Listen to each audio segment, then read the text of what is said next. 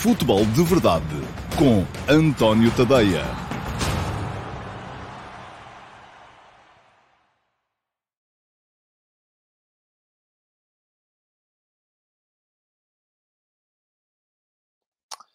Ora então, olá, muito uh, bom dia a todos e sejam muito bem-vindos à edição número 628 do Futebol de Verdade, edição para sexta-feira, dia 5 de agosto de 2022.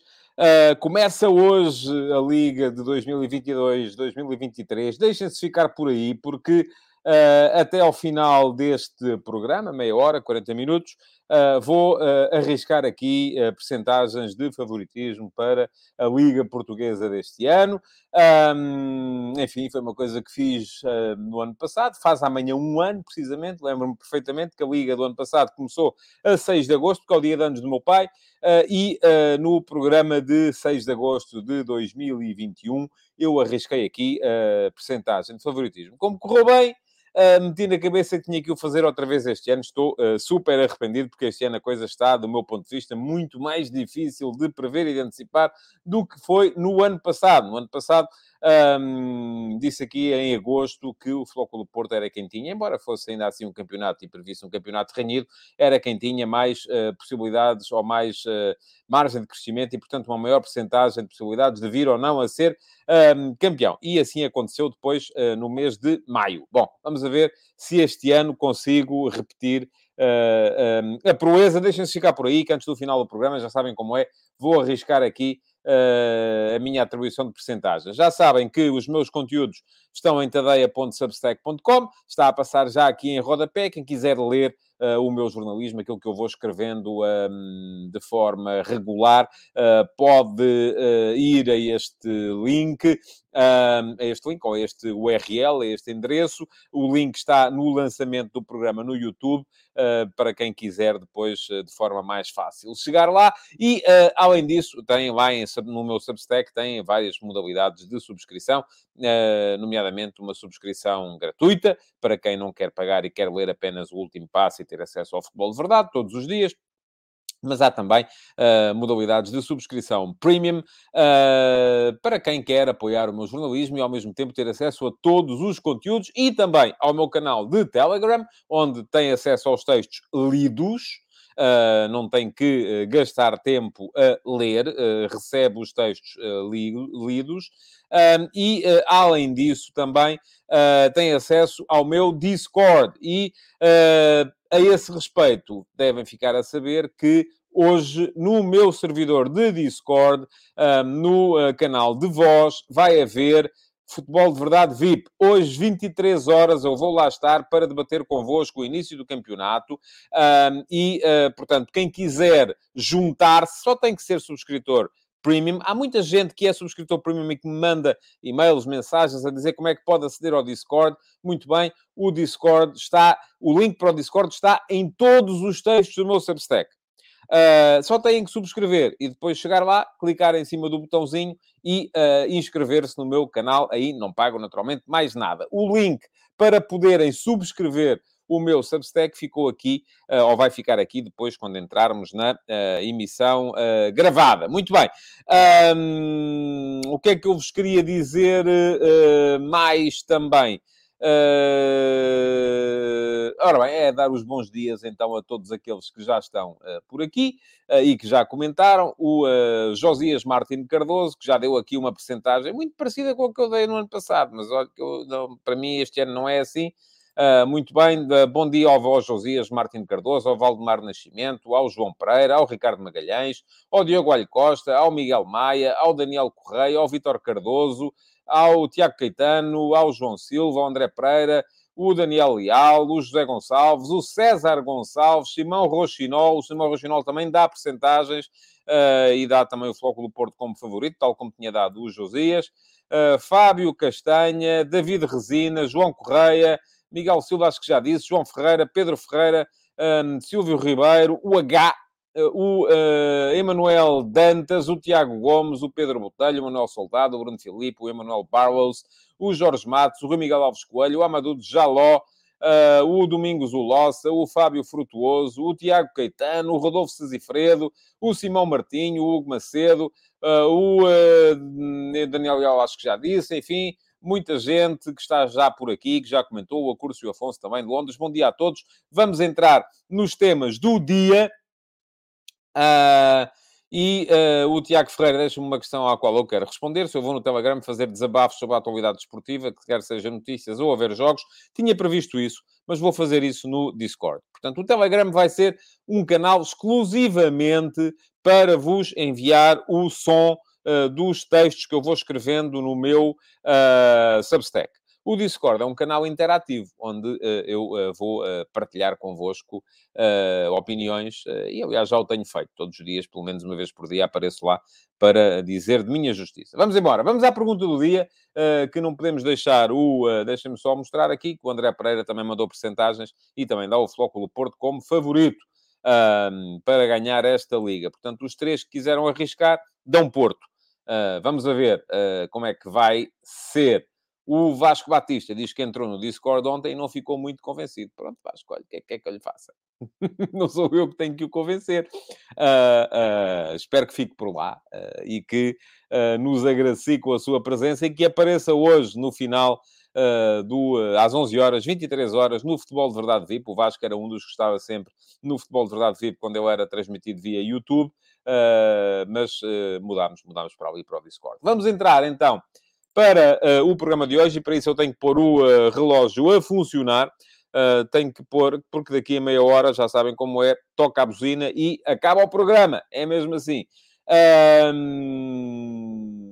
E a pergunta do dia de hoje, onde é que ela está? Está aqui, é precisamente do Vasco Batista. Vasco, olá, está a ver? A minha maneira de o convencer a ficar por cá. não é nada, estou a brincar. e diz o Vasco: uh, voltamos à velha questão de sempre. Devemos bater-nos pelo fecho do mercado quando começam as competições. Quem beneficia mais com o mercado a terminar em agosto? Os clubes ou os empresários? Bom, Vasco, é uma pergunta boa, atual.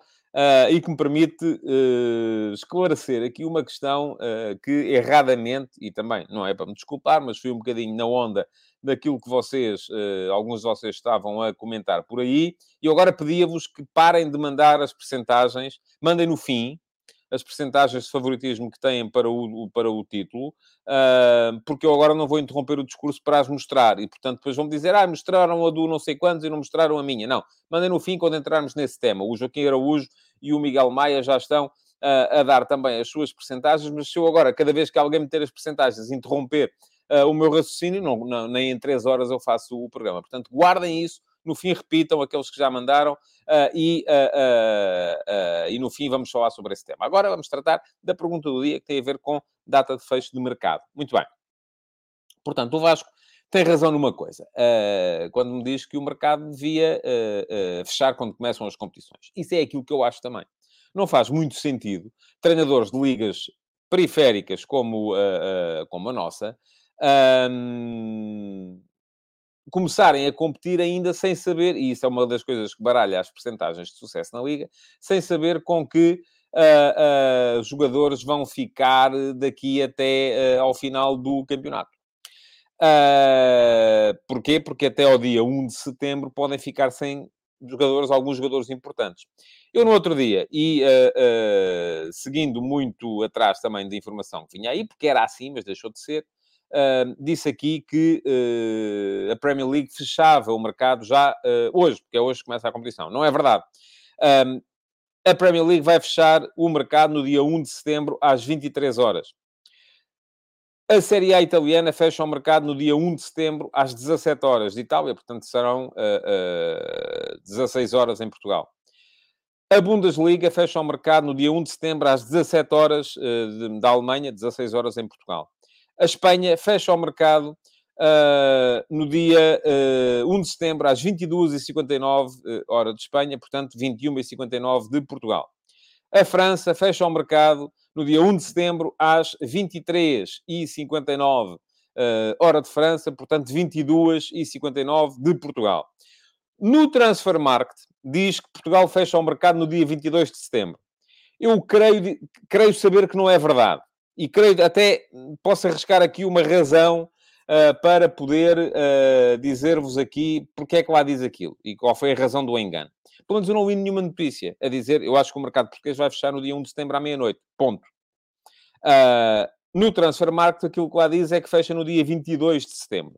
E, e eu, precisamente para não ter que estar a, a, a, lamber todo o regulamento da Liga Portuguesa à procura da, da data de fecho de, de, de, inscrições, o que fiz foi muito simples. Deve ter sido a mesma coisa que fizeram os senhores do Transfermarkt.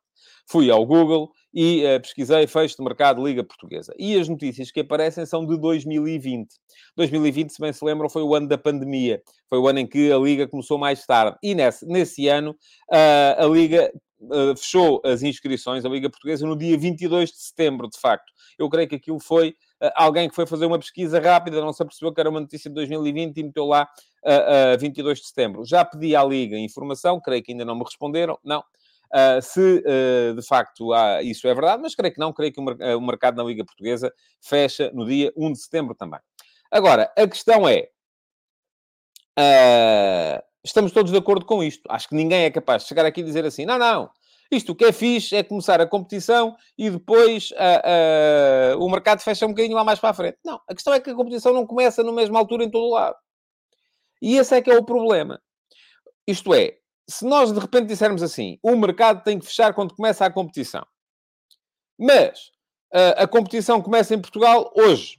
E na Alemanha e na Inglaterra também começa hoje. E na França também começa hoje. Mas uh, a Itália só começa para a semana. Em Espanha só começa daqui a duas semanas. Estamos aqui a dar uma vantagem competitiva aos clubes desses países que já não podem perder os jogadores para outros uh, campeonatos, mas ao mesmo tempo uh, ainda podem inscrever. Aliás, é isso que diz o Tiago Ferreira devia fechar no dia antes do início da liga do respectivo país. Eu sou capaz de concordar consigo, Tiago, se de repente chegarmos à conclusão que as ligas começam todas no mesmo dia. Porque aquilo que eu não quero, que era uma vantagem competitiva que, por exemplo, os russos tinham, que fechavam mais tarde, eh, podiam inscrever até mais tarde, os, uh, uh, enfim, ainda agora a Turquia, por exemplo, vai fechar só as inscrições no dia 8 de setembro, creio eu. Uh, portanto, os clubes que vêm desses países têm uma vantagem competitiva sobre os outros. Porquê? Porque podem contratar depois. Pergunta-me o Josias Martin Cardoso por que razão a Premier League voltou atrás, precisamente por causa disto que eu estou a dizer porque havia muitas queixas dos clubes britânicos que diziam assim: epá, então, mas nós uh, agora uh, já não podemos inscrever. Imagine-se, o City, o Chelsea, o United, o Liverpool já não podiam inscrever jogadores a partir de hoje, mas o Real Madrid, o Paris Saint-Germain, o Bayern ainda podiam. E depois, uh, imaginem que o Bayern ia buscar jogadores à Inglaterra que, e os clubes ingleses já não tinham maneira de superar essas baixas. Uh, porquê? Porque o mercado para eles já tinha fechado. Desvantagem competitiva que se refletia depois numa menor capacidade uh, para uh, serem competitivos a nível internacional. E, portanto, essa terá sido a razão. Já havia muitas queixas, há alguns anos os ingleses vinham a queixar-se por causa disso e, neste momento, uniformizaram com o resto da Europa. E eu acho que fizeram muito bem. Portanto, eu sou a favor da, do limite das inscrições no dia em que a competição começa quando a competição passar a começar ao mesmo tempo em todo o lado. Enquanto isso não acontecer, eu acho que deve haver uma data fixa, também não é como está, em que há países que vão até meados de setembro, há outros que acabam. Não, era no mesmo sítio, na mesma data, em todo o lado. Uh, e pergunta o Silvio Ribeiro que organismo devia uniformizar o início dos campeonatos e o prazo das transferências? A UEFA? Não, a harmonização de calendários só pode ser feita pela FIFA. Uh, mas há aqui uma série de problemas que têm que ser tidos em conta. Por exemplo, uh, dizia-me aqui o Tiago Caetano que a Dinamarca já começou a competir em julho. É verdade. E porquê que começou mais cedo? Começou mais cedo porque vai ter que interromper no inverno. Aliás, este ano quase toda a gente vai interromper no inverno por causa do Mundial. Mas uh, vamos falar em anos normais. Em anos normais, há países onde o campeonato para em final de novembro ou até em meados de novembro e só recomeça em fevereiro. Como é que se resolve isso? Começando mais cedo não é? Isso começa mais cedo, então o que é que vamos fazer? Vamos obrigar os clubes do, do, da Europa Ocidental a fecharem o mercado também no início de julho? É um barbicacho muito complicado de resolver. Uh, muito complicado de resolver. Uh, porquê? Porque não é possível harmonizar uma coisa que não é harmonizável. Uh, e, e, e, e, isso acaba por ser um problema que eu acho que não tem resolução possível. Agora, para responder à segunda metade da pergunta do, do Vasco, que me pergunta quem beneficia mais com o mercado a terminar em agosto, um, os clubes ou os empresários. Ó Vasco, isto é como tudo. Beneficiam os clubes e beneficiam os empresários. Da mesma forma que um, são prejudicados os clubes e podem ser... Os empresários é difícil serem prejudicados quando o mercado continua aberto. Mas os clubes podem ser beneficiados ou prejudicados. Depende. Depende de como conseguirem conduzir o mercado. Uh... Bom, diz aqui o uh, Zezinho SLB, que na Noruega, por exemplo, já estão na 15ª jornada. Sim, há ligas que uh, têm o calendário março-outubro. Uh, mas essas, enfim, vão ter outra janela de transferências em janeiro, ou, ou vai ser maior aí para eles e menor para nós. Pergunta-me o Ricardo Pinho, até que ponto pensa que os resultados em agosto levam os nossos clubes a comprarem ou venderem em função de dois, três jogos? Creio que não, que não vai acontecer. Mas uh, isto para vos dizer aquilo que estava a dizer, acho que, que os clubes podem ser beneficiados ou prejudicados. Diz o João Ferreira, beneficia mais quem tem o dinheiro. Não, eu acho que beneficia mais quem tem independência do mercado. Pode ser visto assim, quem tem dinheiro para não depender do mercado, sim. Quem tem dinheiro para não depender do mercado uh, não fica dependente depois de negócios de ocasião em que possa vir. Agora, quem está à rasca para vender porque precisa do dinheiro, pode vir a ter que vender uh, depois de começar a competição e isso é mau. Quem não precisa disso para nada, já tem o orçamento feito, já está controlado e tal, e não sei quê, então aí não há razão nenhuma para ter que vender depois de começar a competição. E aí não vão sair beneficiados, até podem sair, perdão, não vão sair prejudicados, até podem sair beneficiados hum, se conseguirem reforçar-se depois de começar a competição. Portanto, eu acho que isto não, não há aqui, mais uma vez, é, é quase sempre aquilo que eu vos digo. Uh, diz o Tiago Caetano, beneficia quem não precisa de comprar e, sobretudo, quem não precisa de vender. Beneficia, sobretudo, quem não precisa de vender. Bom, uh, o Tiago Ferreira, estamos já a fazer perguntas para a parte final do, do programa, eu depois não me vou lembrar, Tiago. Uh, guarda aí, a sério, controla-se aí um bocadinho. Façam umas perguntas quando eu estou a falar dos temas, porque eu depois vou-vos dizer, eu neste momento tenho aqui uma, duas, três, quatro, cinco, seis, sete perguntas visíveis. Para ver as outras que estão mais, são as sete últimas, para ver as outras que estão mais para trás, tenho que andar, tenho que fazer scroll para trás e já não me vou lembrar, não vou poder estar aqui depois no meio do programa a fazer scroll para ir à procura de perguntas que vocês fizeram sobre os temas que eu vou falar daqui a, a 15 minutos. Não dá.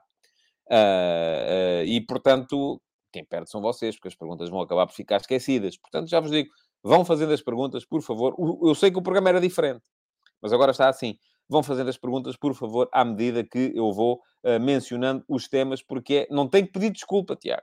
Pedir desculpa? Não tenho que pedir desculpa.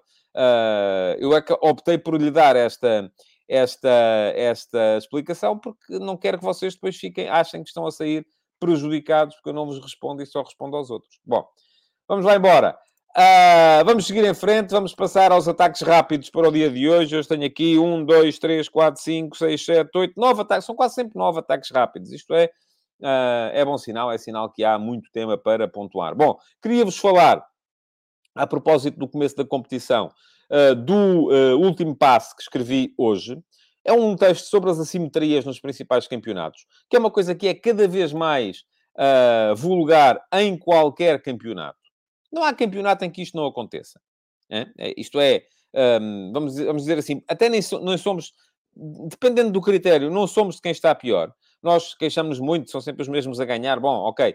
Portugal, nos últimos 10 anos, houve três campeões. Uh, mas uh, em Espanha houve três campeões. Em Itália houve três campeões. Na Holanda, nos Países Baixos, houve três campeões. Em França houve três campeões. Na Alemanha só houve um campeão. O Bayern vem com 10 ligas consecutivas. Só em Inglaterra é que houve 5 campeões nos últimos 10 anos, porque tivemos ali a surpresa. Leicester e ainda apanhou um ano uh, do período de hegemonia do Manchester United. Porque se tirarmos esse ano de 2013, e eu creio que o campeão deste ano vai ser entre City... Enfim, já lá vamos. Mas uh, uh, creio que não haverá aqui grandes surpresas. Provavelmente sacamos fora essa surpresa brutal que foi o campeonato ganho pelo Leicester City e uh, temos quatro campeões em Inglaterra nos últimos 10 anos. Uh, portanto, isto aqui está igual para todo lado. Agora, aquilo de que nós podemos queixar-nos, e vou deixar aqui o link também para vocês depois poderem ler o, o, o texto, um, é uh, que os nossos três principais são muito mais fortes do que, um, do que quaisquer outros. O André Souza deixou-me agora aqui uma pergunta que é boa para a pergunta do dia. Meta-me depois no, no, Não vou responder-lhe agora, mas meta-me depois na caixa de comentários, uh, porque uh, aí sim a coisa vai. vai Uh, vai, uh, vai poder animar e eu posso eventualmente vir a responder na segunda-feira. Bom, estava a dizer, em Portugal, nós tivemos no ano passado o Porto foi o campeão das sete principais ligas que teve uma maior porcentagem de pontos. O Álvaro Rocha diz que o Leicester não foi surpresa, foi competência, rigor e trabalho. Certo, e surpresa. É? Porque, apesar de ter sido competência, rigor e trabalho, foi surpresa. A não ser que o Álvaro me diga que, não, não, eu no início daquela Premier League, eu tinha dito, ah, o Leicester vai ser campeão este ano. Está-se mesmo a ver. Não é? Portanto, não estava, não? Portanto, foi surpresa. Uh, apesar de ser competência, rigor e trabalho. Bom, o que é que eu ia dizer? Uh, o um, do Porto foi em 2021-22, destas sete principais ligas, o campeão que teve uma maior porcentagem de pontos ganhos, 87,5%. Grande mérito do Porto, sem dúvida. Grande mérito do Porto, sem dúvida. Agora, não é só. E porquê é que não é só? Porque se formos a ver, o Sporting fez no ano passado 81,7% dos pontos. E isto é superior à percentagem de qualquer campeão das outras seis destas sete principais ligas. O City fez 81,5%. O uh, Ajax fez uh, 79%. Uh, e depois Bayern, PSG, Real Madrid e Milan 75%. O que é que isto nos diz? É isto, diz aqui o João Pereira, o fosso dos três grandes para os demais é grande. A Inglaterra tem o Big, Big Six e, como já, disse, já se disse ontem, mais umas quantas equipas que investem à volta de 100 milhões de euros. E não é só isso. Se formos a ver, e eu dei-me ao trabalho de ir ao Transfermarkt e ver uh, qual é que é a percentagem dos três equipas mais valiosas de cada campeonato, respondem por que percentagem do total da valorização da Liga.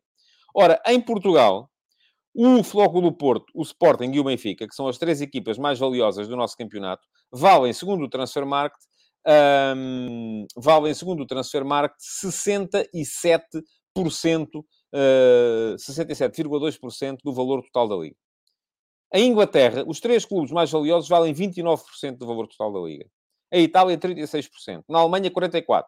Em Espanha e em França, 46%. E só os Países Baixos é que estão mais ou menos próximos de nós, uh, quando valem 66,7%. E mesmo assim, os três grandes em Portugal valem uma maior percentagem uh, do que uh, valem no, nos outros países. Portanto, já sabem, a grande questão aqui que se coloca para estas assimetrias é uma coisa que é normal, mas há uma reflexão, eu fiz uma reflexão profunda, que mete desporto americano e tudo, porque nestas alturas é que a gente vem dizer, não, não, temos é que vir uh, adotar as medidas do desporto americano, com o draft e o teto salarial e coisa e tal, e não sei o quê, e eu volto a dizer-vos, a questão é legal, porque não é permitido neste momento fazer isso uh, uh, numa, numa liga como liga, uma liga aberta, como é a Liga Portuguesa, ou como é qualquer liga do futebol europeu, uh, e por outro lado é também de dimensão, porque os Estados Unidos são um continente e a Europa não é. Vão lá ler, uh, percebem melhor aquilo que eu uh, quero dizer-vos a este, a este respeito, se lá forem. Bom, mais ataques rápidos. Hoje há Benfica Aroca. Uh, queria falar aqui um bocadinho do jogo, uh, porque vai ser já hoje. O do Benfica já temos falado bastante. É uma equipa que está,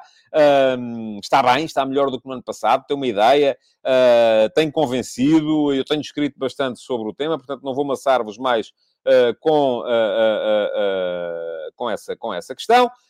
quanto ao Aroca, é uma equipa que mudou muito da época passada para esta época. Só olhando para o 11 que está projetado o Armando Evangelista a apresentar hoje. Entra um novo guarda-redes, o Arroa Barena. Entra um novo lateral direito, Milovanov, que veio do Sporting Rijon. Entra um novo defesa central, o Opoco, que veio do uh, Veila. Entram dois médios novos, o Soro, ex-Celtic, o Oriol Busquets, um, que, que, que vem... Uh, do Clermont, de, de, de, França, e depois falta perceber se, por exemplo, temos um Alan Ruiz um bocadinho mais próximo daquele jogador que, dia, que, há, que há anos motivou o Sporting a pagar 5 milhões de euros por, por ele. Um, é evidente que o Benfica tem mais qualidade que o Aroca, parte naturalmente como super favorito uh, para o jogo, mas eu já disse no outro dia, e volto a dizer aqui, o Aroca tem uma vantagem Uh, relativamente ao Benfica, é que o Benfica conhecerá pior o que, o que esta equipa do Aroca é capaz de fazer, ou aquilo que esta equipa do Aroca vai fazer, uh, e uh, o Aroca já conhecerá de cor aquilo que são as ideias do Benfica, até, por exemplo, para as bolas paradas. Uh, portanto, há aqui uma coisa a contrabalançar a outra, e eu creio que uh, isto pode acabar por se refletir, até pode o Benfica acabar por ganhar mais do que pelos 4 a 1 que ganhou ao, um, ao Midtjylland. Mas uh, acredito que se pode acabar por refletir por uma maior dificuldade do Benfica no processo de jogo relativamente àquilo que foi o, uh, o jogo com o Midtjylland. Diz aqui o Josias Martins Cardoso, acho que o Alan Ruiz custou 8 milhões e meio. Eu achava, foi de memória, achava que tinham sido 5 milhões, mas uh, se calhar foi mais. Bom, uh, disse o Roger Schmidt ontem que o Benfica tem tudo para poder lutar pelo título. Eu também acho que sim. Vamos ver se é bem sucedido ou não. Uh, aludiu também a uma questão interessante, que é a questão de, em Portugal, ir com certeza a encontrar equipas mais fechadas do que encontrou uh, perante o uh, Midtjylland no outro dia. E isso pode vir a ser, de facto, um problema. Vamos a ver, com o decorrer da temporada. Franco é jogador do Futebol do Porto, o médio do Estoril, 4 milhões de euros por 90% do passe, parece um jogador interessante.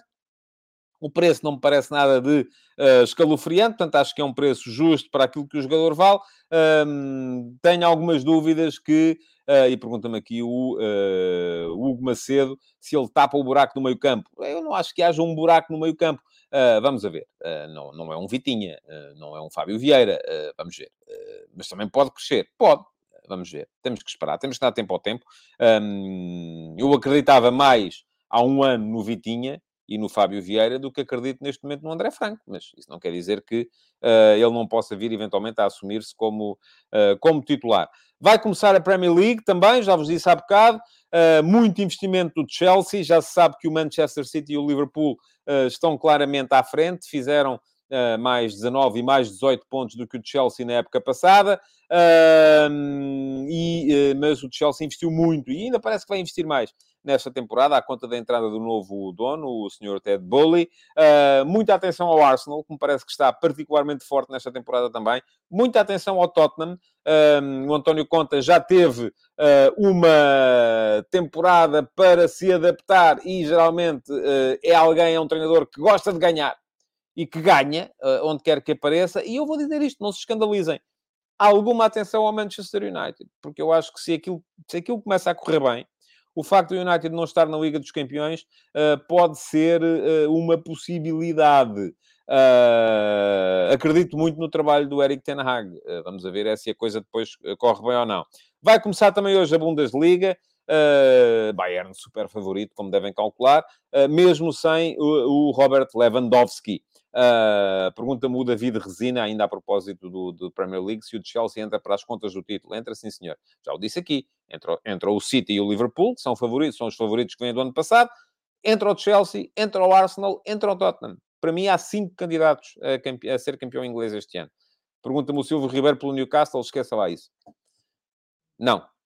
Acho que o Newcastle nem, nem, nem para as quatro primeiras posições. Acredito mais no West Ham do que no Newcastle. Uh, mas uh, vamos, vamos ver. Uh, João Pereira, se o Manchester United tem plantel completo para lutar, é, não tem um plantel tão bom como os outros. Mas vamos a ver, não tem Champions para se chatear.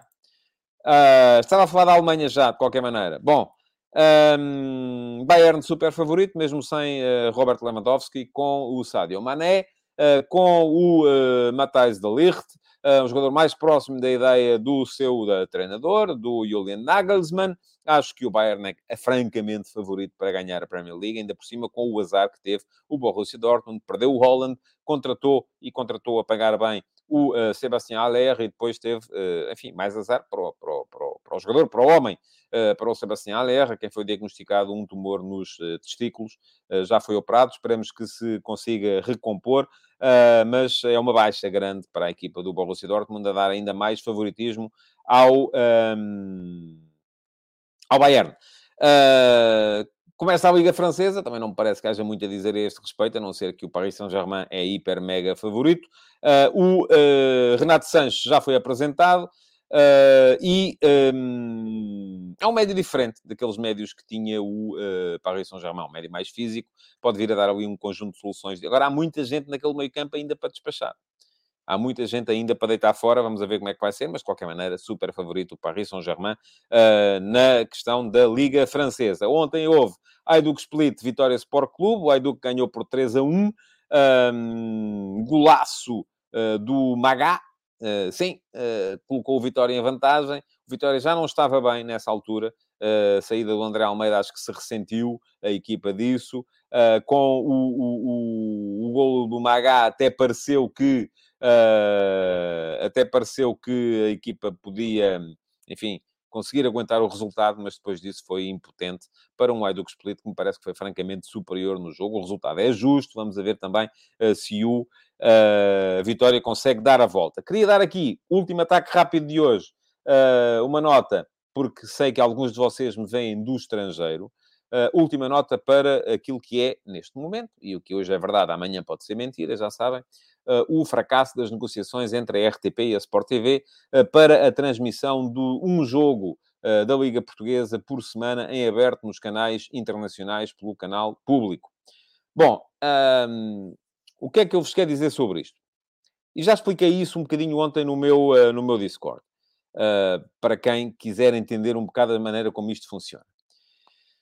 Eu creio uh, que uh, quem está na diáspora tem naturalmente todo o direito a ver um jogo, pelo menos um jogo por semana da Liga Portuguesa em canal aberto.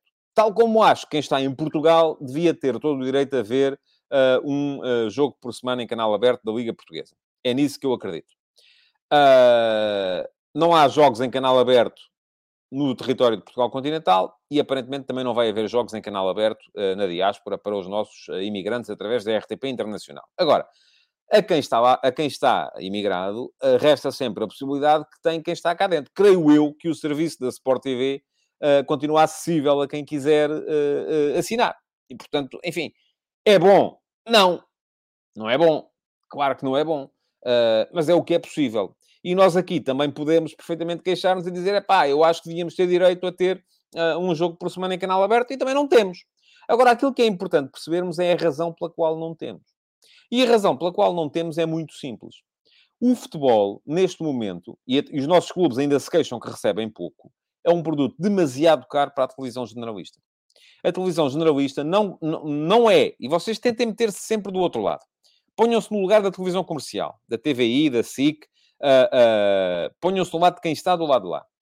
Quem está do lado de lá pensa sempre assim: quanto é que me custa transmitir um jogo? Uh, e que audiência é que isto me gera? Qual é a receita que eu consigo apurar em publicidade para uh, pagar o custo? E depois, que audiência é que eu consigo uh, metendo um reality show qualquer que é muito mais barato de produzir? Não é? Portanto, tá, estão feitas as contas. É por isso que a TVI e a SIC não têm futebol em canal aberto uh, da Liga Portuguesa neste momento. Não justifica. E faz-me aqui a pergunta, que é a pergunta do milhão de, euros, o David Resina. E o interesse público, como acontece com as seleções? Bom, a questão é que, uh, e uh, neste momento, o país está dividido entre, está polarizado entre aqueles que acham que a RTP deve gastar parte do seu orçamento a transmitir futebol, porque é o interesse público, porque é isto e é aquilo, e aqueles que acham que serviço público não é nada futebol, futebol é coisa de audiências. Serviço público é transmitir aquilo que uh, os canais uh, comerciais não, uh, não transmitem. Ou, ou, que não tem a ver com audiências. E neste momento há muito pouco clima político para justificar, isto eu, digo pelo que ouço dizer, atenção, para justificar na RTP o investimento no futebol. Porquê? Porque há muita gente a criticar. Há muita gente a dizer que não se tem nada, a RTP não tem nada que estar a gastar dinheiro em futebol. Aliás, estou muito curioso, porque não sei também ainda o que é que vai ser a minha vida em novembro, dezembro, uh, sobre o que é que vai acontecer com o Campeonato do Mundo. Porque neste momento os direitos pertencem à RTP e vamos ver agora se a RTP vai ficar com eles ou se vai ser forçada a vendê-los uh, por, por, questões orçamentais. Porque depois vocês, quando estão do outro lado, também se queixam. Ah, tal, eu estou aqui a pagar, pagamos a taxa, pagamos impostos. Uh, o problema é que pagamos impostos e os impostos têm que chegar para justificar as escolas, os hospitais, as estradas, isto, aquilo, aquilo outro. E para muitos de vocês o futebol é a 15 quinta, a, a, a, milésima prioridade. Para outros não, é a primeira. E não se pode ser uh, satisfazer aqui uh, toda a gente Diz aqui o César Gonçalves, ainda lembro de ver os jogos do Benfica na era Poborski e na SIC com comentários do Nuno Luz. Comentários não, reportagem, provavelmente. Era em canal aberto. Está bem, eram outros tempos, César. Eram, eram, eram outros tempos, eram uh, uh, outras realidades em que o futebol, se calhar, tinha outro tipo de audiência e em que o futebol não era tão caro como é hoje. Hoje em dia, porque os clubes querem cada vez mais dinheiro da televisão e ainda se queixam que recebem pouco, para as televisões fica cada vez mais difícil rentabilizar este, este serviço. E por isso é que as televisões comerciais, vocês já estão a ver, a, a SIC tem a Liga Europa e muitas vezes é obrigada por contrato a transmitir os jogos e não lhe dá jeito nenhum. Porque, eh, sobretudo, quando já não estão lá os grandes, aquilo é um problema, porque, enfim, eh, as audiências caem a pique. É o país que temos. Uh, e antes de nos queixarmos de quem decide nas televisões, temos que nos queixar de nós próprios, de quem uh, dá audiência a umas coisas e não dá audiência a outras. Isto é como aos programas. Bom, temos que entrar no tema do dia. Uh, o tema do dia, vamos entrar então no nosso ataque organizado. Já está aqui o separador. Um, para poder falar-vos então da liga que aí vem e, enfim, hoje vai ter que ser mais comprido mesmo, só tenho um minuto para falar da liga, um minuto não chega, nem pouco mais ou menos. Bom, uh, estava aqui a olhar para os vossos uh, comentários uh, sobre o tema anterior. Diz o H, Sport TV devia continuar um, privada ao estilo da SIC e da TVI, só ter receitas com a publicidade, o futebol devia ser público. Pronto, está bem. A questão é que não chega. E depois você queixa-se, se calhar, como se queixam todos, que os vossos clubes deviam receber mais da televisão. Pois, é assim. Bom, vamos lá. Vamos entrar. Eu hoje nem vou ligar nenhuma buzina. Vamos assumir que é, começa a liga, é um dia especial. Uh, diz o Tiago Caetano sempre ao Canal 11. Sim, mas porquê é que o Canal 11 transmite os jogos que transmite? Porque são aqueles que os clubes ainda... Nem, eu creio que na maior parte deles, os clubes nem recebem pelas transmissões. Campeonato Nacional de... de, de ou Campeonato de Portugal, agora chama-se assim. E uh, Liga 3. Os clubes nem recebem pelas transmissões. Aí a coisa fica fácil, de facto. Agora, quando queremos transmitir jogos da Liga, fica muito mais difícil, porque é preciso ter dinheiro. Bom, vamos lá. Um, agora sim, desafio-vos a darem as vossas percentagens. Miguel Maia diz Porto 35%, Sporting 34%, Benfica 30%, outros 1%. Está aí a buzina, cala-te, se faz favor. Um, e, uh, portanto, uh, se quiserem mandar também, diz aqui o Daniel Leal, 32% para os três grandes, o resto para o Braga e os restantes, assim se foge à seringa, é verdade, assim está a fugir com uma ganda pinta, mas se é para dizer isso, ganha um dos três, então aí, ouça, até o meu gato era capaz de chegar aqui e dizê-lo. João Pereira, 36% Porto, 33% Sporting, 27% Benfica, 4% Braga, eu nem estou a fazer contas a ver se está a 100. Manuel Salvador, Sporting 35%, Porto 35%, Benfica 30%. Uh, Ricardo Magalhães, Benfica 45%, Porto 35%, Sporting 20%. Daniel Silva, Benfica 50, Sporting 30, Porto 20. Enfim, vão uh, continuando. Uh, diz o David Resina, Benfica 40, Porto 30, Sporting 30. O Joaquim Araújo, Porto 35, Sporting 30, Benfica 30, Braga 5. Vasco Batista, Sporting 35, Benfica 34, Porto 31, Braga 5. Pedro Ferreira, Porto 35, Benfica 35, Sporting 30. Rui Martins, Porto 49, Sporting 25, Benfica 25, outros 1. Uh, bom, eu uh, vou continuar, se, for, se me for apercebendo disso, a pôr aqui no vídeo as vossas percentagens, não vou lê-las porque preciso também de dar o meu ponto de vista.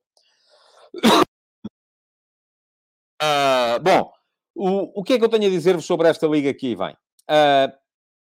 Vamos falar de cada clube, um clube de cada vez, para, para poder explicar os meus pontos de vista relativamente a cada um. Floco do Porto é o campeão em título, de facto. E alguém perguntava aqui há bocado se o campeão em título deve ser favorito. Uh, eu uh, acho que não necessariamente. Uh, depende, depende muito. E a questão é que o Porto, campeão em título, que eu no ano passado arrisquei aqui como sendo o principal favorito para o campeonato, e não era o campeão em título, o campeão em título era o Sporting, perdeu o Vitinha, perdeu o Fábio Vieira, perdeu o Mbemba, enfim, perdeu também o Francisco Conceição, um jogador menos utilizado, Uh, mas uh, uh, também, de certa forma, importante no desbloqueio de alguns jogos, e já tinha perdido o Luís Dias no mercado de janeiro, e foi um jogador importante também na primeira metade do campeonato. portanto, isto para vos dizer que alguns destes jogadores foram substituídos. Um Bembá foi substituído, do meu ponto de vista, com ganho, com a entrada do David Carmo.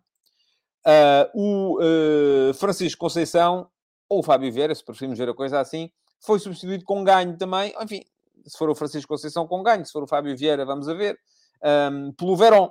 Embora o Verón ainda tenha naturalmente que se adaptar àquilo que é a realidade do futebol europeu. O Vitinha foi substituído agora pelo André Franco. Uh, não parece que haja ganho neste caso.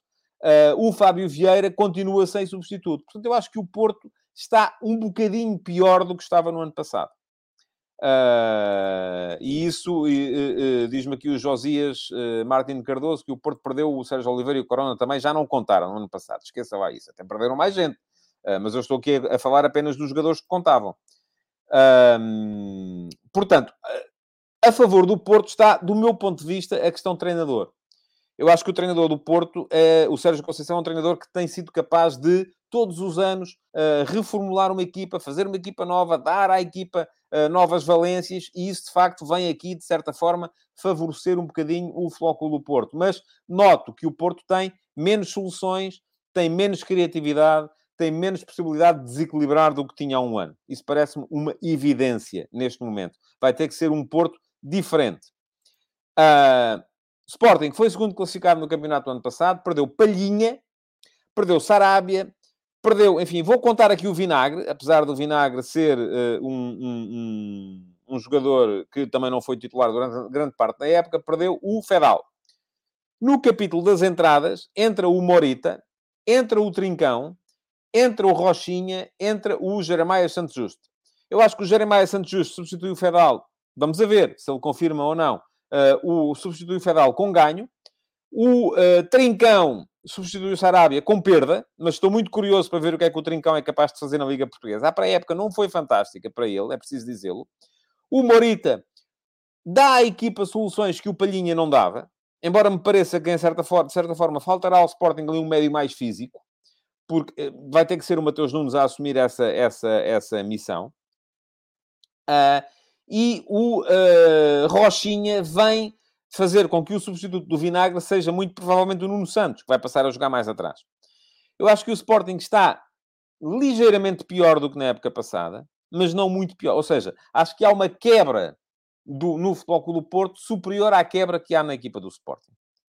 E muito vai depender, no meu ponto de vista, daquilo que o uh, Ruben Amorim for capaz de fazer com o Mateus Nunes e com o Pedro Gonçalves. O Sporting, para ser real candidato ao título, vai precisar de um bom Mateus Nunes. Para ser o melhor, o maior candidato ao título, vai precisar de um bom Mateus Nunes, de um Mateus Nunes de cabeça limpa, a perceber que é aqui que está e não é uh, na Premier League, e vai precisar do melhor Pedro Gonçalves, o Pedro Gonçalves da, não é da época passada, o da outra época. Se o estiver, e se o Rubem Amorim for capaz de conseguir isso, então aí sim, uh, acho que o Sporting tem uma palavra fortíssima a dizer relativamente a este campeonato. Benfica. Ora bem, o Benfica perde o Darwin, perde o Everton, perde o Seferovic, perde o Pizzi. Mas no capítulo das entradas, uh, tem entradas muito... O, o, Everton é substituído pelo Neres, aparentemente com ganho. Uh, o uh, Seferovic é substituído pelo Petar Musa, enfim, nem com ganho nem com perda. Acho que o Petar Musa pode ser um jogador importante. O Seferovic também o era. O Pizzi, que já nem jogava muito, é substituído pelo Enzo Fernandes, claramente com ganho também. E além disso, o Benfica ainda acrescenta ao Florentino, acrescenta ao João Vitor, acrescenta soluções alternativas uh, para as laterais, o Bá e o Ristich, que não tinha. Uh, portanto, parece-me que o Benfica, apesar da perda do Darwin, que era o melhor jogador, era o melhor jogador do Benfica na época passada, acho que o Benfica está melhor. Uh, está melhor porque tem uma equipa mais equilibrada, está melhor porque tem uma equipa uh, com mais condições, e é isto que diz aqui o, o, Gambas, o único que melhorou em termos de 11 principal foi o Benfica. Pronto, admito que sim. Uh, é dos três o único que tem um 11 principal mais forte neste momento. E tem um 11 mais equilibrado, mas tem contra si alguns fatores. O treinador é novo, não conhece bem a realidade da Liga Portuguesa ainda, vai ter que se adaptar também. Ele próprio disse isso uh, na conferência de imprensa de ontem. Uh, o, o, o, e além disso, esta ideia tem que ser provado que uh, se consegue ou não uh, prova tem que se perceber se consegue ou não provar na Liga Portuguesa. mas parece. E há, e há outra questão, e esta questão é fundamental. É que o Benfica está de facto melhor, o Porto está um bocadinho pior, o Sporting está um bocadinho pior, mas não tanto como o Porto. O Benfica está melhor, mas se formos a ver, na época passada, o Benfica acabou o campeonato a 11 pontos do Sporting e acabou o campeonato a 17 pontos do Porto. A melhoria do Benfica, associada à ligeira pioria do Sporting e do Porto, chega para suplantar estas diferenças. Se somarmos os dois últimos campeonatos, o Benfica soma um total de 150 pontos, o Sporting soma um total de 170 e o Porto 171. Ou seja, nos últimos dois anos, o Benfica perde 20 pontos para o Sporting e perde 21 pontos para o Porto. Esta melhoria chega para suplantar essa diferença? Não sei, tenho dúvidas.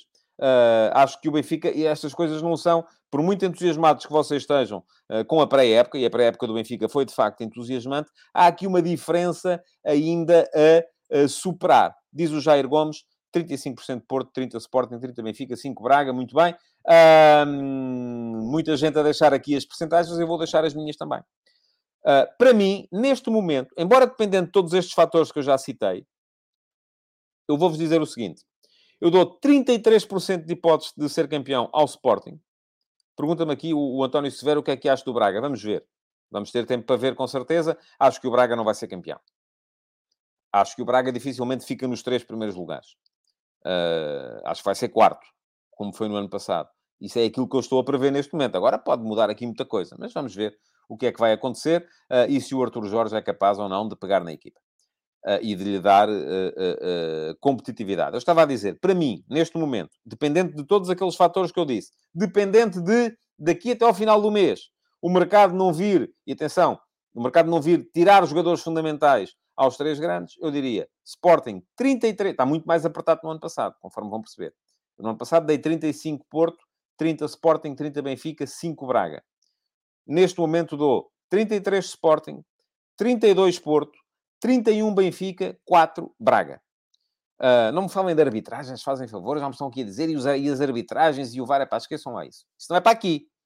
Vão à CMTV e, à, e aos programas da, da, das arbitragens e, e, e por lá uh, a gente pode, podemos todos conversar sobre isso. Aqui não.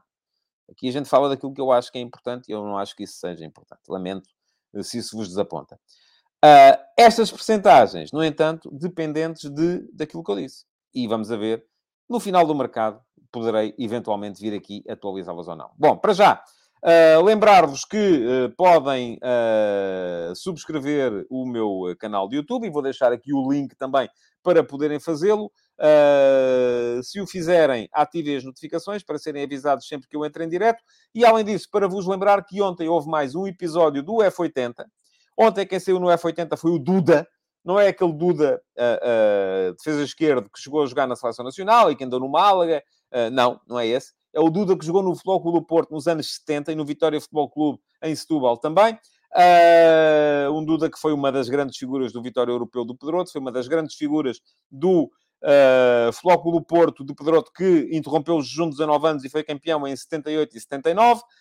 Um, e depois teve uma lesão a pôr-lhe fim à carreira de forma uh, ainda assim prematura. Grande figura do futebol português dos anos uh, 70.